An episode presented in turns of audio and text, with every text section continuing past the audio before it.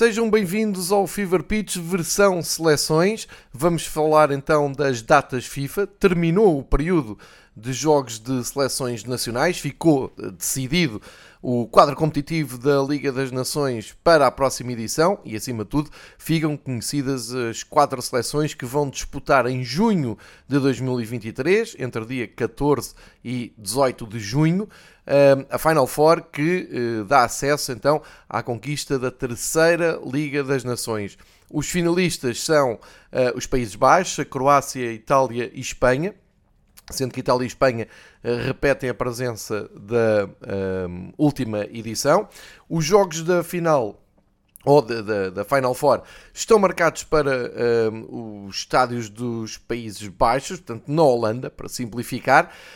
e pelo meio ficámos aqui então com um novo quadro competitivo, como eu dizia, da Liga A, da Liga B, da Liga C, da Liga D que já vamos uh, revisitar e vamos fazer o balanço e dar também a conhecer então as equipas que sobem, as equipas que permanecem e as equipas que descem, fazendo um, um, ehm, uma, um novo desenho da, das várias ligas, que como se sabe na Liga A começa nos mais fortes e vai até à Liga D, onde estão as equipas menos fortes, isto uh, entre 54 países europeus, já que a Rússia continua excluída das provas da UEFA eh, e, portanto, vamos ter muito aqui que visitar. Já agora fica também um, ehm, a ideia de que, uh, com o final dos Jogos da Liga das Nações, temos já o desenho para o sorteio do Euro 2024, o europeu um, que vai decorrer na Alemanha em 2024 uh,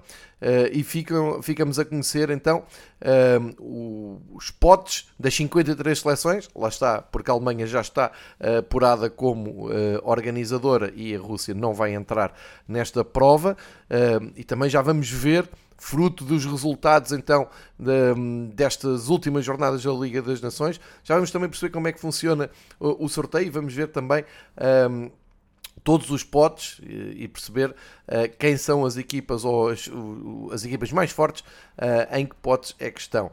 Este sorteio está marcado para as 11 da manhã do próximo dia 9 de outubro em Frankfurt, mas já lá vamos. Primeiro arrumar as contas da Liga das Nações. Uh, visitando todos os grupos, se calhar começamos mesmo por aquilo que nos é mais perto e pela abordagem de Portugal, não só da seleção, mas também do país, como é que uh, foi encarada esta pausa de clubes, uma época que começou muito intensa a nível de clubes, como temos dito aqui no Fever Pitch, tanto a nível de competições uh, internas uh, pela, Europa toda, mas também já com o arranque da Liga dos Campeões, da Liga Europa e da Conference League, já com duas jornadas disputadas.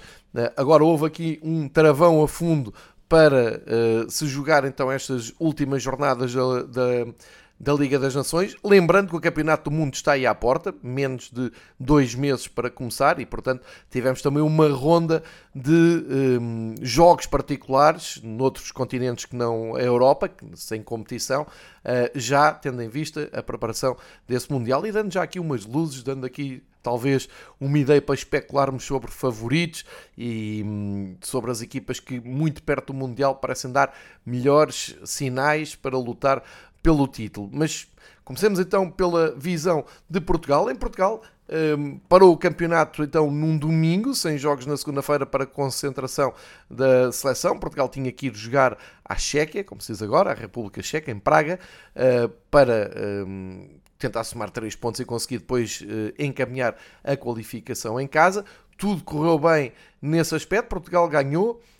Um, inclusive a Espanha um, no seu jogo com, em, casa com a, a Suíça um, teve muitas dificuldades e abriu ali caminho para Portugal uh, poder jogar com dois resultados, portanto instalou-se ali uma, um otimismo grande e Portugal tinha eh, eu não diria obrigação, mas era muito favorito para resolver em casa então o apuramento para a Final Four do, da Liga das Nações. Mas vamos andar um pouco mais para trás para ver como é que Portugal se entreteu enquanto a sua seleção preparava estes dois jogos. Dentro da seleção nada de grandes novidades propriamente ditas. O discurso de Fernando Santos é o que é, é quase sempre o mesmo alguma polémica ou alguma discussão à volta da convocatória, um, que fica marcada logo pela desistência de Rafa. Uh, Rafa é convocado com surpresa, até com surpresa do próprio, e, e que uh, levou como consequência que Rafa tenha uh, mostrado a sua indisponibilidade e se tenha despedido da seleção e disse que não queria ir mais. Assunto nacional durante dias, fez bem, fez mal, agiu bem, agiu mal. Enfim, muito, muito escreveu, muito se disse. Um, pouco se foi explicado pela, uh, pela seleção. Eu disse aqui na, na altura uh, que um, por alturas de, do, da jornada decisiva para uh, resolver o apuramento para o Mundial, é disso que estamos a falar, temos que andar aqui um bocadinho para trás, mas é melhor para contextualizar. depois desse falhanço estrondoso, mais um, não é? em casa novamente, dessa vez com a Sérvia, eh, em Portugal podia jogar então também com dois resultados. Portugal cai com a Sérvia, com estrondo, é obrigado a ir jogar um play-off. A estrutura da federação fica muito nervosa porque vê a Itália no caminho, Itália campeã europeia. Um, enfim, depois esses nervos não se confirmaram porque a Itália, surpreendentemente, um, foi deixada para trás pela, pela Turquia. Uh, mas enquanto se jogava e não se jogava, muitos nervos muita tentativa de explicar o inexplicável e uh, uma memória coletiva uh, que um, é absolutamente incontornável, que terem posto no Jornal Record, na altura, portanto na imprensa desportiva, a notícia, plantar a notícia de que uh, jogadores como o Rafa faziam mal à seleção, porque não tinham a atitude certa, não tinham um compromisso certo com a seleção e afetavam um bocado o ambiente. E saiu, é factual, não, não, não estou sequer a especular. Uh, e na altura achei muito estranho uh, que, que o Rafa não, não, não tenha um, reagido. Seguiu a vida dele, sim senhor, nunca mais foi convocado. Também lembrar que esse jogo da Sérvia na Luz serviu para um, reações como a do Presidente do Porto ter dito que o Estado da Luz dava sempre azar, como se tinha visto na, naquela final com a Grécia em 2004, como se o jogo de abertura desse mesmo europeu tivesse corrido melhor. E a verdade é que um, depois de terminado esse jogo na Sérvia, Portugal uh, abalou para o Porto, onde jogou os playoffs, para Alvalade, onde jogou a Liga das Nações, e agora para Braga, onde se despediu da possibilidade de ir à Final Four. Portanto, se calhar não é bem o Estádio da Luz que dá azar uh, à seleção, mas fica registada esta fuga da Federação que uh, nos últimos anos tantas vezes recorria do palco do, do Benfica para, para jogar. Uh, a novela Rafa um, alastrou-se e voltou a ser falado, porque agora, de uma forma surpreendente, um, Rafa ter voltado a ser chamado à seleção sem um pedido de desculpas, sem um desmentido daquilo que apareceu na imprensa, uh, e nisso realmente uh, toda a estrutura da Federação Portuguesa de Futebol é muito forte porque passa completamente ao lado, tem uma, uma arte em não falar sobre a vida real do futebol português.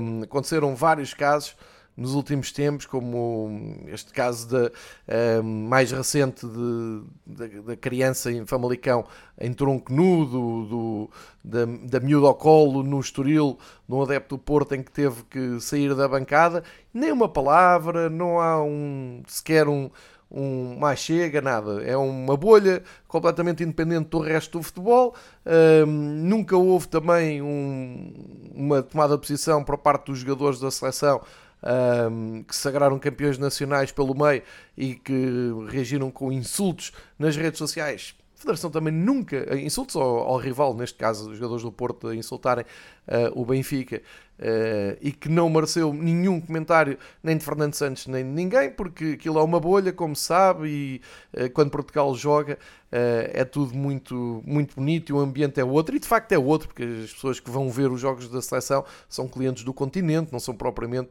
adeptos de futebol que todas as semanas, ao frio e à chuva e ao calor, e com preços exorbitantes e com condicionantes incríveis, um, vão ver e fazem esforços para ver os seus clubes. Uh, aqui estamos a falar de uma coisa diferente, já sabíamos, mas desta vez fomos mais longe, porque um, estranhamente isto, esta questão do Rafa uh, começou uh, a escalar, cada um deu a sua opinião. Uh, quem concordasse, quem não concordasse, quem culpasse, quem não culpasse, uh, sendo que eu acho que a questão é, é relativamente simples. O Rafa foi um, atacado uh, na, na, altura e culpado por uma coisa que, não, que acho que não teve culpa nenhuma, uh, e perante o espanto de voltar a ser convocado para os trabalhos de Portugal, se não estava interessado e que seguia, seguia a sua vida, isto sem que nunca ninguém de Portugal tenha dito, ok, se calhar poderá ter sido aquela notícia que plantámos e nunca desmentimos uh, há um ano. Portanto, depois especulou-se muito a partir daí, eu acho que não há especulação nenhuma, acho que as coisas estão todas ligadas, está ali tudo, só não vê quem não quer, um, e uh, abre-se todo o tipo de discussão. Discussão uh, essa que aumentou também, por exemplo, com a estreia dos novos equipamentos que a Nike fez para Portugal, uma coisa medonha, uh, que terá incomodado também alguns responsáveis da Federação que não gostaram de ver tanta crítica nas redes sociais e até de algumas figuras públicas que se pronunciaram, principalmente sobre o primeiro equipamento de Portugal. Há ali uma dificuldade muito grande na cidade do futebol em conviver com críticas ou, ou ver as reações um, ao trabalho feito de, um, de, de Portugal. Uh, e tivemos então, o, diria, o ponto máximo desta paragem de seleções. Uh, aconteceu no canal Sport TV, com o comentador uh, o Jaime Castelo da Abreu, que deu a sua opinião livre e frontal sobre os acontecimentos da Federação e foi dispensado pelo canal de uma forma que me parece um pouco.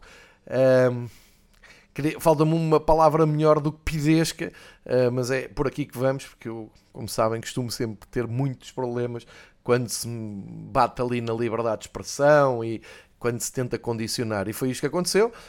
Um, o próprio Jaime Castelo de Abreu passou a ser um, uma figura desta paragem da seleção, porque muita gente veio, uh, e bem, em público, condenar um, este, esta dispensa da Sport TV sem mais nem menos. Ainda por cima ele ficou a saber primeiro pela imprensa do que pela, pela Sport TV, a conclusão que se tira é que realmente uh, se querem ter espaço público, se querem comentar, se querem ter um, uma vida tranquila, um, opinando publicamente, evitem um, bater muito ou, ou, ou fazer críticas uh, sobre a seleção que possam incomodar. Uh, isto não me parece aceitável num país que uh, celebra o 24, o 25 de Abril, 24 é quando eu faço anos, é o 25 de Abril, com tanta pompa e circunstância todos os anos e depois durante o ano a malha vai apertando, seja com este, este tipo de, de de dispensas que ficam assim no ar, como uh, percebeu-se também, porque Taremi acabou por ser também uma das figuras desta paragem de seleções, apareceu novamente num belíssimo mergulho num jogo do, do Irão, uh, e imagine-se num jogo de pádel que estava a dar na Eleven, uh, ficaram os comentadores também a saber que não podem fazer piadas sobre Taremis e mergulhos e piscinas, porque levam um puxão de orelhas também do Porto, e a Eleven vem a correr pedir desculpas e desmarcar-se de, dessas, desses comentários. Enfim, Uh, muito preocupante para aquilo que caminhamos e quando temos que pensar, porque eu estou a falar de opinião, não estou a falar de ofender, de mentir, de um, prejudicar. Uh, nada que seja ofensivo, não é isto que eu estou a falar. Estou a falar de opinião ou de ironia, uh, como foi o caso de, de dizer no Padel no Ataremis. acho que não ofende ninguém, acho que é, ainda há uma há uma margem entre a ironia, o humor um, e, a, e, a, ofensa. Mas, enfim, quem sou eu? Uh, ficam então estes pontos porque têm que ser falados e porque bateram, foi das coisas que bateu mais então uh, em Portugal, mais do que os próprios jogos. Uh, e depois, chegando aos jogos, há uma novela contínua, porque o Rafa, então não indo o Rafa, quem é que vai? Um, toda a gente pensou que poderia seguir, por exemplo, o Pote do, do Sporting, Pedro Gonçalves. Uh, não, vai o Gonçalo Ramos. No Benfica perguntou-se para quê? Para que é que vai o Gonçalo Ramos se um, a frente de ataque já está tão fechada e tem já um lugar com um lugar cativo, que é o de Cristiano Ronaldo? Uh, o que é que lá vai fazer o Gonçalo Ramos? E confirmou-se, não foi lá fazer nada. Foi o Gonçalo Ramos ficou privado de uns diazinhos de férias, como os seus companheiros um, que treinam no Seixal. Foi então passear até à, Uh, ao estágio da seleção, foi até Praga, voltou, não jogou, foi dispensado do jogo com a Espanha. Enfim, vale o que vale e fica no ar o critério de seleção de, de Fernando Santos. Uh, depois tivemos também o Pep dispensado. Pensou-se que poderia ir para o, para o jovem do Benfica, o António Silva, que está em grande forma. Um, não, não chamou ninguém, uh, porque tinha tudo já planeado, porque tinha o Danilo, tinha o, o Tiago Jaló, uh, tinha o Ruben Dias, e acontece que no jogo com a República Checa o Danilo sai e entra o João Mário, em vez de entrar o Tiago Jaló, e depois o Fernando Santos se esqueceu e que já pediu desculpa. Bom, isto tudo só para partilhar a ideia que realmente é muito pouquinho uh, e uh, cada vez percebe mais um, que, que, Portugal começa a ser uma caricatura de si próprio, porque estamos a falar de um país que ganhou o Europeu em 2016, já ganhou uma Liga das Nações, uma equipa que se habituou a aumentar o seu nível competitivo e a dar espaço a alguns dos melhores jogadores do mundo que jogam nos melhores campeonatos do mundo.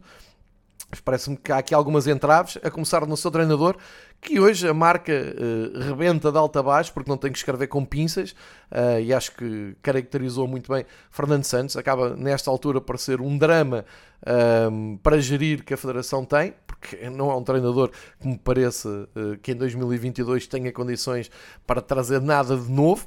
Uh, o discurso é mau. Olhar para a Espanha e dizer que a Espanha é exatamente a mesma nos últimos 20 anos, não é preciso ver jogos da Espanha porque eles jogam sempre da mesma maneira.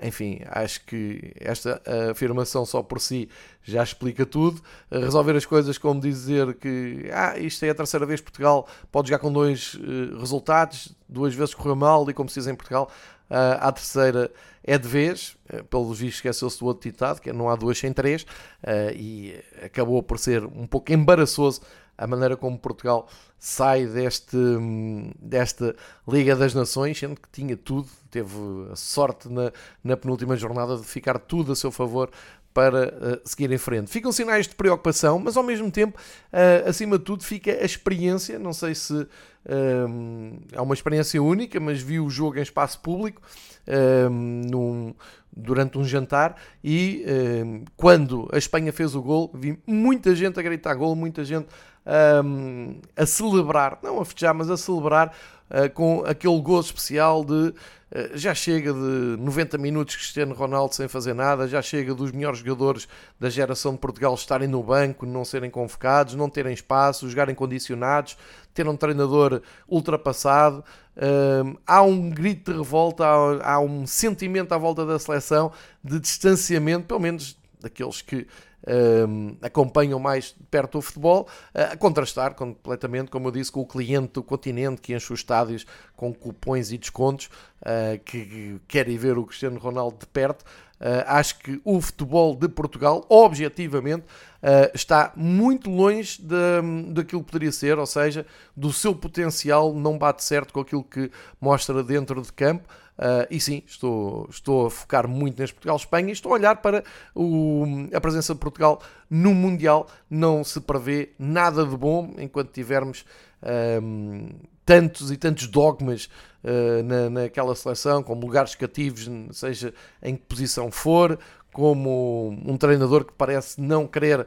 Um, evoluir, nem, nem, nem, nem, estar muito preocupado com o que se passa uh, fora de, da sua zona de conhecimento. Enfim, uh, foi a participação portuguesa na Liga das Nações uh, no grupo 2, fica com 10 pontos, menos um que a Espanha, acaba com um, 3 vitórias e um empate e duas derrotas. Acho que é, é, é assim. a Espanha tem dois empates e consegue mais um ponto, e portanto Uh, Espanha em frente, vai para a uh, Final Four, uh, deixa a República Checa com 4 pontos, fica a Suíça e fica assim resolvido o grupo 2 da Liga A, como disse, sem grande. sem grandes expectativas, sem grande entusiasmo para aquilo que aí vem em novembro. Foi mais um triste episódio da seleção. Foram mais uns dias de agitação uh, e com uh, uns tiques ditatoriais muito preocupantes de pressão sobre órgãos de comunicação, sobre comentadores. enfim, basta olhar para a imprensa e ver como é que se escreve com pinças à volta de Cristiano Ronaldo ou Fernando Santos. tudo bem estava tudo bem quando Portugal ganhou em Praga por 4-0, ficou menos bem uh, ao perder com a Espanha e perder bem. E atenção, não é uma Espanha sequer que se diga que é favorita a ganhar o Mundial. Não, uma Espanha que é sempre forte. Uh, é um disparate dizer que a Espanha joga da mesma maneira nos últimos 20 anos, porque não, não tem os mesmos jogadores sequer. É uma Espanha sempre forte, obviamente, é sempre um, um grande rival, mas nem é uh, aquela Espanha inalcançável com que nos cruzámos no, nas últimas décadas. Mas, enfim, fica então uh, uma palavra de elogio para a Espanha, que acreditou até ao fim, até chegar o gol do Morata, e estão qualificados. Ora, agora venham comigo para percebermos como é que ficam então as várias ligas um, desta Nations League a partir um, destes resultados. Portanto, recapitulando, na liga mais importante, que é a Liga A, onde estão as seleções mais fortes da UEFA, uh, vamos ter Holanda, Croácia, Itália e Espanha a lutarem pelo triunfo na, na prova. Repito que os jogos serão a 14 e 18 de junho do próximo ano, obviamente, vão ser disputados na Holanda. Uh, e, portanto, talvez um pequeno favoritismo para a Holanda. Aqui destaque para a Croácia, que continua geração após geração a ser uh, colada por um grande Modric, que aos 36 anos continua em grande forma, grandes atuações da, da Croácia. A Croácia que venceu o seu grupo com mais um ponto que a Dinamarca, que acabou por ser uh, a desilusão desta fase final, porque a Dinamarca, desde o europeu, que foi às meias finais, depois passando pela qualificação para o Mundial e agora com o arranque nesta, nesta Liga das Nações, foi a equipa que desiludiu porque eh, perdeu na Croácia e acabou por dar essa vantagem uh, à equipa de Modric, que continua sempre a meter-se nestas. Uh, são, nestas conquistas, porque a, a, Croácia não é, não tem o potencial nem o historial das grandes seleções, mas a verdade é que eh, tem ganho um respeito por mérito próprio eh, de, de, dos grandes países, depois de ter jogado uma final do Mundial, lá estão eles novamente eh, agora a lutar pela eh, Liga das Nações. Como disse, a Croácia ganhou o grupo 1. Eh, eu estava a dizer que a Dinamarca foi uma desilusão, isto por termos práticos e pelos últimos resultados, mas a grande surpresa deste grupo 1 foi a França, uh, que ficou completamente fora de, de combate, fora de, de, hipótese de lutar pelo apuramento, que é estranho. Uh, eles que ganharam a última uh, Liga das Nações e, portanto, sucederam, sucederam a Portugal. mas eh, não deixa de ser realmente muito curioso e, e é mais um sinal de que uh, o próximo Mundial, em termos de equipas uh, europeias, não está muito entusiasmante. Uh, como eu disse, a França ganhou o Mundial, ganhou o último Mundial, aliás, ganhou também esta Liga das Nações, mas apesar de ter um Mbappé em grande forma, ter sempre um Benzema, uh, fez 5 pontos, ficou muito atrás da Dinamarca, atrás também da Croácia e eh, sendo assim, conseguiu o mínimo dos mínimos, que é ficar no, na Liga A, uma vez que a Áustria não conseguiu uh, melhor do que perder com a Croácia na última jornada e uh, no grupo 1 da Liga A desce a Áustria. Já olhámos para o grupo 2, onde estava Portugal, vamos olhar para o grupo 3, e onde temos aqui uma Itália bipolar, a Itália que tinha que se recompor do grande falhanço que foi não ir ao Mundial pelo segundo não é o segundo ano eh, seguido, é pelo segundo Mundial seguido, não vamos ter a Itália na fase final, o que é incrível, uma vez que a Itália vinha uh, da conquista do europeu uh, em Wembley e agora voltou uh, a brilhar na, no grupo 3 da Liga A. A Itália ganhou o grupo. Uh, soma 11 pontos, mais um que a Hungria, que foi a grande surpresa deste grupo 3, em que Alemanha e Inglaterra deixam ali sinais muito preocupantes para o futuro imediato. A Inglaterra baixa mesmo de grupo, impensável. A Inglaterra, na próxima edição, vai jogar a Liga B. A Alemanha perde em casa com a Hungria e deixa de ter qualquer hipótese de ir à final, uma derrota absolutamente surpreendente e a mostrar um futebol preocupante para uma equipa que eh, costuma chegar sempre aos Mundiais como uma das favoritas. Portanto, aqui o grande destaque vai para a Hungria, os grandes elogios para a Itália, porque vai disputar a conquista da, da, Nations League e entre Alemanha e Inglaterra, que até proporcionaram um grande jogo, já não valia para nada, um 3-3 em um Wembley, sempre num grande clássico mundial, mas que uh, acabou só por acentuar a queda da Inglaterra no grupo B, porque prevejo que na próxima, na próxima edição vão passear, fazer turismo no grupo B até conseguirem a natural promoção para o grupo A. Vamos ao grupo 4 ainda da Liga A, onde a Holanda, então, sem grande dificuldade, canimbou a passagem para a final, que vai, que vai organizar, deixando para trás a Bélgica. A Bélgica é aquela seleção que todos os anos, em todas as competições, estamos à espera que, guiados por Kevin De Bruyne, consigam conquistar qualquer coisa, chegar às grandes decisões das provas de seleções. Mais uma vez, ficaram para trás, 6 pontos do, da Holanda, sem hipótese de ganharem nada ficam no segundo lugar. A Polónia eh, garantiu a, a manutenção, foi ganhar a Gales eh, e o país de Gales fez uma, uma Liga A muito decepcionante, só fez um ponto, vai para a Liga B com naturalidade e ficam fechados assim os, um, os quatro grupos da, da Liga A. Ou seja, recapitulando e eh, em termos gerais. Um, Holanda, Croácia, Itália e Espanha vão uh, lutar pela conquista da prova.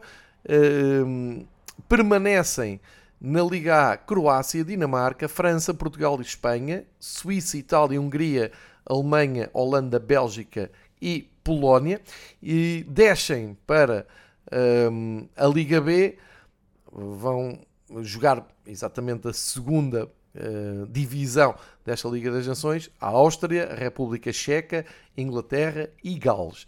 Então, e na Liga B, quem é que conseguiu uh, superiorizar-se, ganhar o seu grupo e chegar-se uh, à primeira divisão desta Liga das Nações?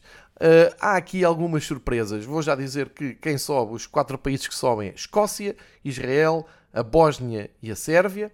E olhando então grupo a grupo, temos a Escócia que se superiorizou à Ucrânia Uh, eles que tinham sido exatamente traídos pelos ucranianos em casa a caminho do Mundial deste ano. Foi a Ucrânia que tirou a Escócia um, ehm, do, do, Mundial uh, e na Escócia. Agora, uma vingança, a Escócia consegue uh, subir à Liga A, deixa a Ucrânia na Liga B. A Irlanda também se mantém na Liga B e deixa a Arménia com 3 pontos. Uh, e aqui com alguma naturalidade. No grupo 2, Israel foi mais forte. Uh, Israel que se superiorizou à Islândia e à Albânia. Também, eu diria, com naturalidade. A Islândia, depois daquela presença no Euro de França, não tem confirmado uh, aquele salto competitivo que, que mostrou. agora tem decaído bastante a qualidade futebolística da Islândia. A Albânia é sempre uma equipa muito competitiva, mas também não está a conseguir um, fazer resultados bons com regularidade. E este grupo fica marcado pelo facto da Rússia uh, ter sido desclassificada e, portanto, foi um grupo que se jogou a 3. Uh, e dá, com, dá, dá esta, uh, este desenho final a Israel a subir. Israel que um, também se vê, e, e, disse isso quando o Maccabi Haifa jogou com o Benfica, também se vê o salto qualitativo uh, com as suas equipas nas provas da UEFA a aparecerem com alguns bons resultados e com esta curiosidade do Miguel Vitor, defesa central, nascido em Portugal, fazer parte desta, deste êxito de Israel que se vai juntar aos maiores da Europa. No grupo 3, a Bósnia e Herzegovina um, conseguiu o apuramento com alguma facilidade, uh, superiorizou-se à Finlândia, Montenegro e Roménia, que a grande decepção é mesmo a Roménia, que tarda uh, em conseguir voltar aos grandes palcos e às grandes decisões das competições de seleção. Vai descer ao grupo C, muito pesado para a Roménia. Montenegro um, ficou com os mesmos pontos e mantém-se ali no, no, na Liga B, que é muito bom. E a Finlândia, que uh, até esteve no último Euro, uh, deu ali alguma luta, uh, mas e, e, até acabou a ganhar no grupo em Montenegro, mas não o suficiente para chegar então um, ao grupo principal. No grupo 4 da Liga B, temos a vitória da Sérvia. A Sérvia continua a somar bons resultados, tem muito bons jogadores, tal como Portugal percebeu a caminho do Mundial. Superiorizou-se com surpresa à Noruega, porque a Noruega é uma seleção que se espera muito, desde que tem o Odegaard, desde que tem o Haaland, mas a, eh, a, verdade é que as coisas não saem bem coletivamente à Noruega, voltam a falhar uma subida ao grupo A, continuam no grupo B. A Sérvia foi realmente melhor, coletivamente também com mais experiência. A Eslovénia mantém-se na Liga B e desta Suécia uh, também a passar um período negativa esta Suécia que com apenas 4 pontos e tem muito bons jogadores, coletivamente as coisas não estão a funcionar bem, vão para um grupo C, também me parece muito pesada esta descida da, da, da Suécia. Um, recordando que então na Liga B mantém-se Ucrânia, Irlanda, Islândia, Albânia, Finlândia, Montenegro, Noruega e Eslovénia. Uh, Juntam-se então Áustria, República Checa, Inglaterra e Gales, despromovidos do, da, da, primeira divisão, da Liga A, e juntam-se à Liga B, e com isto já estamos a abrir aqui então uh, a fase de grupos da Liga C. Subiram, tiveram sucesso nos seus quatro grupos: a Turquia, a Grécia, o Cazaquistão e a Geórgia. Se a Turquia e a Grécia não, uh, não são grandes surpresas não são países para andar no terceiro escalão. Já o Cazaquistão e principalmente a Geórgia, que vai numa série de 15 jogos, penso eu, sem nenhuma derrota, um, acabam por merecer uh, aqui mais destaque. Vamos olhar então uh, para aquilo que foi a fase de grupos da terceira divisão da Liga das Nações, começando pela Turquia, que conseguiu ganhar o grupo com naturalidade, embora tenha tido ali a oposição do Luxemburgo. Luxemburgo tem feito um, uma progressão grande, quem se lembra do Luxemburgo do antigamente, que, das goleadas que uh, sofria, agora está muito mais competitivo e chegou a lutar ali com a Turquia pelo apuramento, fica em segundo lugar. Também as Ilhas Feroé um, fizeram uma ótima prova, 8 pontos, grande pulo qualitativo no futebol das Ilhas Faroé. A Lituânia um, regrediu e vai, vai mesmo um, ter que jogar então uh, um playoff que eu já explico que, como é que se vai fazer a última divisão desta Liga das Nações. Ficou em última Lituânia. No grupo 2, a Grécia, com naturalidade também, um, chega aos 15 pontos e é apurada. Kosovo, aqui alguma desilusão. Kosovo um, entusiasmou muito no apuramento para o, o Euro. Uh, o último apuramento para o Euro, conseguindo alguns bons resultados, mas agora uh, ficou longe da Grécia. A Irlanda do Norte conseguiu-se manter, uh, embora tenha os mesmos pontos Chipre, e Chipre fica numa posição que pode descer à última divisão. O Cazaquistão então ganha o grupo 3, superiorizando-se a Azerbaijão e Eslováquia. Bielorrússia fica no último lugar. Portanto, também aqui uma palavra de elogio para o trabalho de, um, que a Federação do Cazaquistão tem feito nos últimos anos. E finalmente, a Geórgia, que não perde, como eu disse, há 15 jogos, acho que tem uh, nesta altura, uh, sem querer ter a certeza, mas qualquer coisa com uma melhor série europeia de hum, jogos sem perder. e para isso muito contribui o facto de estar a jogar com uh, seleções ao seu alcance. Aqui no grupo 4, a grande ilusão é a Bulgária, que se esperava uh, conseguisse subir ali mais um escalão, vai se manter no grupo na Liga C, com a companhia da Macedónia do Norte, que vimos no Europeu e que pós-Pandev também está bem mais discreta, e Gibraltar, que tem como grande feito ter conquistado um ponto, uh, que já é bem bom para uma das seleções mais novas da UEFA.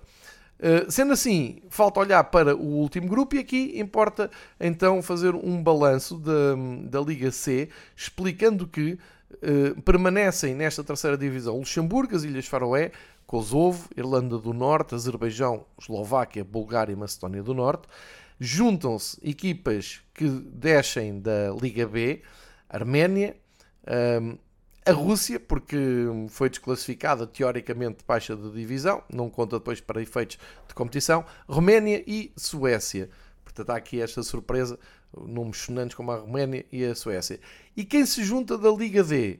Sabemos que a Liga D é a última divisão e só tem dois grupos um de quatro equipas, outro de três. Os vencedores sobem logo à Liga B para aumentarem logo a competitividade e, sem grande surpresa, os grupos foram vencidos por Letónia e pela Estónia. Ainda se lembram da Letónia no Euro 2004, nunca mais vimos a Letónia numa fase final, suponho que tão depressa não voltaremos a ver. Mas eh, para explicar que então no grupo D a única coisa que fica resolvida é mesmo a subida da Letónia e da Estónia, embora no caso da Letónia tenha ficado com os mesmos pontos da Moldávia. Portanto, houve ali uma guerra, uh, uma guerra, entre aspas, um, uma batalha muito grande até ao fim pela, uh, pelo, pela subida da divisão. A Letónia sobe, mas a Moldávia fica em posição de, na próxima edição, lutar pela subida pelo menos um escalão. Andorra fez 8 pontos, ótima prova de Andorra, Liechtenstein 0. Um, e no outro grupo, a Estónia fez o dobro dos pontos de Malta, San Marino também continua a zeros, estamos a falar das seleções menos fortes da, da UEFA. E agora, o que acontece uh, para uh, compor o que falta da Liga D é que uh, tem que haver um play-off que será disputado no futuro, penso que breve ou no próximo verão, aí não tenho ainda as datas, que será disputado entre a Bielorrússia, Gibraltar, Lituânia e Chipre sendo que duas destas equipas, as equipas que perderem, vão ficar então na última divisão da, da Europa e vão ter jogos menos interessantes para fazer.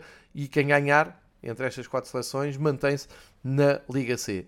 É este o quadro competitivo da Liga das Nações. Eu volto a dizer que é uma prova que gosto, que trouxe competitividade e alguma democracia, principalmente para o fundo do ranking de 54 equipas. Não estou a contar com a Rússia um, da, da UEFA uh, e traz aqui boas histórias como a Geórgia, como o ponto que Gibraltar, Gibraltar conseguiu, os oito pontos de Andorra, uh, são, são pontuações que normalmente nas fases de apuramento para os mundiais e os europeus não acontecem porque a diferença para as outras seleções é muito grande uh, e acabam até por uh, uh, conseguir as equipas maiores, algumas goleadas daquelas à antiga. Ora, por falar em fase de qualificação, vale a pena então, para fecharmos esta uh, edição dedicada às seleções, vale a pena uh, olhar para a fase uh, uh, do sorteio de 2024, ou seja, a próxima grande prova. Uh, temos o um Mundial daqui a, a, dois meses, já, tem, já, está, já está perfeitamente definido o quadro de jogos, o calendário, já sabemos o que é que nos espera.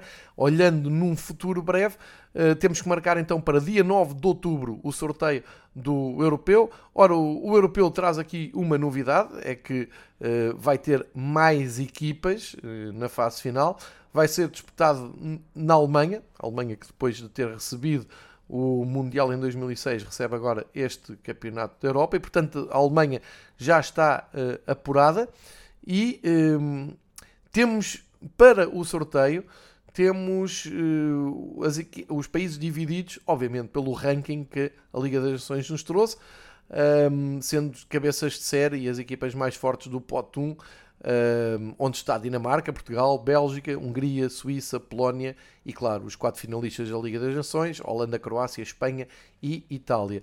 Portanto, todas estas equipas, que eu disse do pote 1, que são teoricamente as mais fortes ao dia 2 na Europa, podem defrontar uma destas equipas do pote 2. França, Áustria, República Checa, Inglaterra, Países Gales, Israel, Bósnia, Sérvia, Escócia e Finlândia.